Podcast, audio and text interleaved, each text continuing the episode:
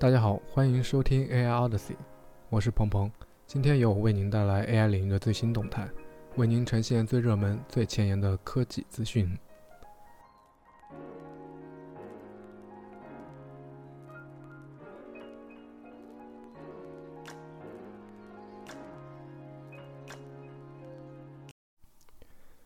OpenAI 最近发生了引人注目的内部政变。首先，CEO Sam 被解雇，随后加入了微软。接着，OpenAI 宣布 Sam 重新担任 CEO，并对董事会成员进行了重组。此次重组中，微软获得了 OpenAI 董事会的无投票权席位。我们将在本期播客结尾部分深入分析这一事件的行业影响。接下来是一则关于 ChatGPT 的快讯。最近一个实验揭露了 ChatGPT 可能存在的数据安全问题。研究人员发现，ChatGPT 在连续要求输出特定词汇时，可能会泄露敏感个人信息。这一发现促使学术界进行了深入研究，为 AI 系统的数据保护提供了新的研究方向。在其他 LM 大模型层面，Stability 近日宣布推出开源纹身图模型 SDXL Turbo。这一模型以其惊人的图像生成效率引起了广泛的关注，其速度甚至超过了市面上大多数的知名模型。此外，生成式 AI 代码开发平台 Fine 更新至 V7 版本，性能超越 GPT-4，支持中文和 16K 超长上下文，成为首个在性能上超越 GPT-4 的开源代码项目。下面是商业新闻部分。本周华人团队的项目非常引人注目，黑镜 AI。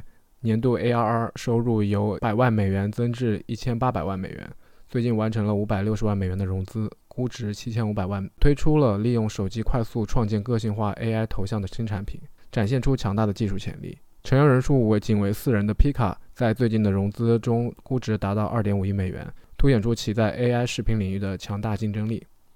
字节推出的 AI 助理集成了两百多个 AI 服务，覆盖了多场景应用，功能包括文件分析。PDF 输出和 AI 搜索，尽管准确性需要进一步提升，但已经成为了实用性较强的 AI 工具集合产品。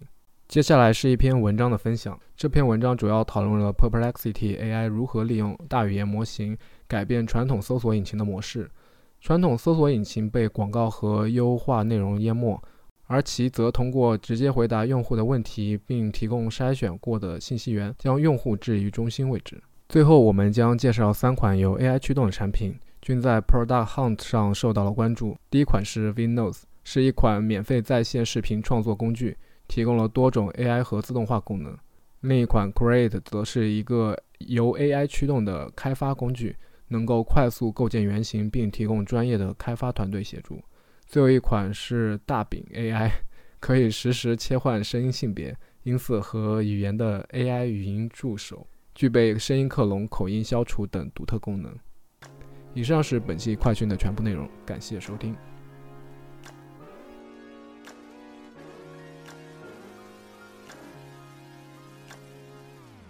所以，Leo，你觉得像 OpenAI 它为什么会发生这种事情？呃，其实我觉得它这件事情发生的其实蛮多元素综合起来的一个爆发一个点吧。因为首先。啊，当然，我觉得一个最根本的原因就是说，这个 Open AI 它的内部董事会是有什么样的一个不可调和的矛盾，或者这个矛盾是当时怎么样让这波比较可以算是啊最聪明的这波人，然后是短暂性的失去了一个小小的理智，然后把他们的 CEO 给开除了。那至今为止，我们也没有知道这个具体矛盾是什么，只是说大家去猜测，可能是因为 AI 的安全性的问题。就他们的那个首席科学家，然后觉得这个 AI 的发展呢，应该是适当的一个延缓，或者是我们应该花更多的 effort 在这个 AI 的安全性的问题。然后在呃，尤其是在大力推广 AI 商业化之前，我们应该去解决一些呃 AI 可能会引发这种啊 potential 的一些啊 security。啊，第二个呢，我觉得原因就是在于他作为一个创始人嘛，创始人 CEO，他对这个公司没有一个股权。然后呢，他们的最大的投资者微软呢，他同样也没有一个表决权，只有这个 board，他们互相有一个表决权。那这样的话，一共是六个人组成的这个 board，那四个人把他投出去了，他就出局了嘛。所以，而作为最大的股东微软，他却毫不知情。所以说这件事 情也是一个比较 fancy 的一个股权设置的一个结构，一个表决的这么表决权的一个设置结构。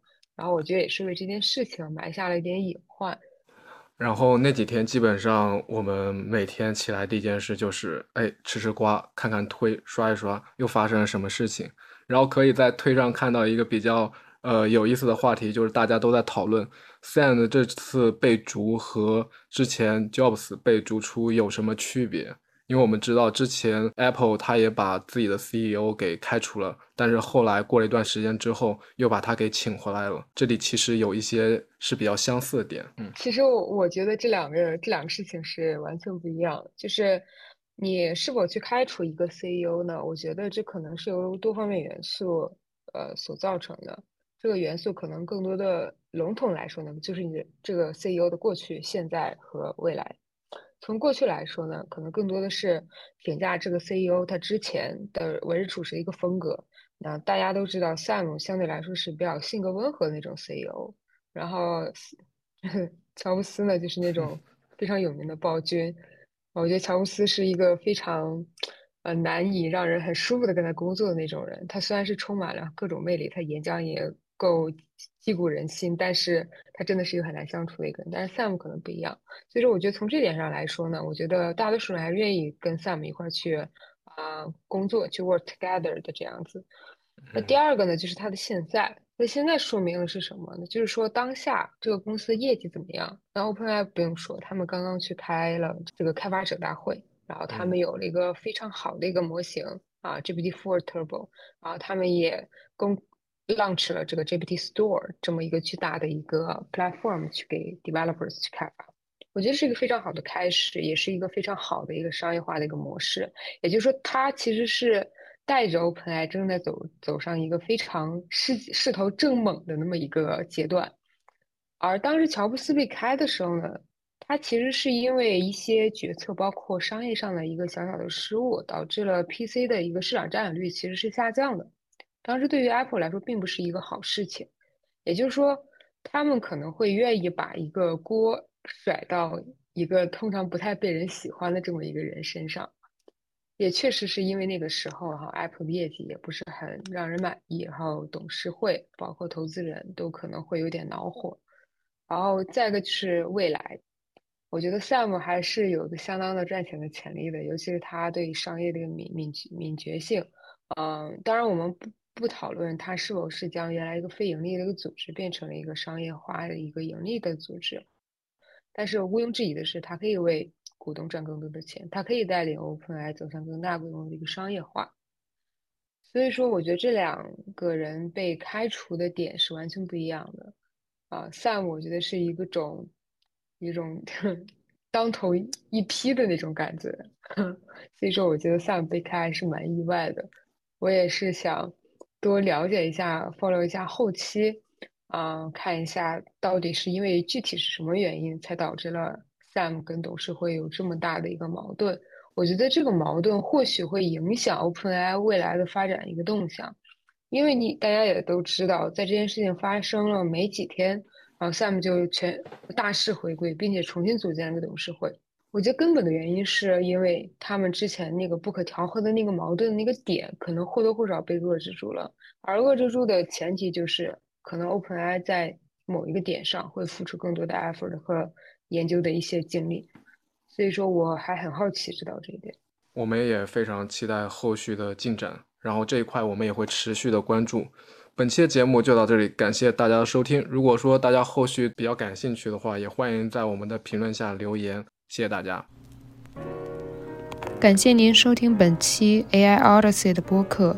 如果您喜欢今天的内容，请分享给您的朋友，同时也欢迎您在常用的播客平台上留下宝贵的意见和反馈。我们将继续为您带来更多有趣的话题和嘉宾，敬请期待。再次感谢您的收听，我们下期节目再见。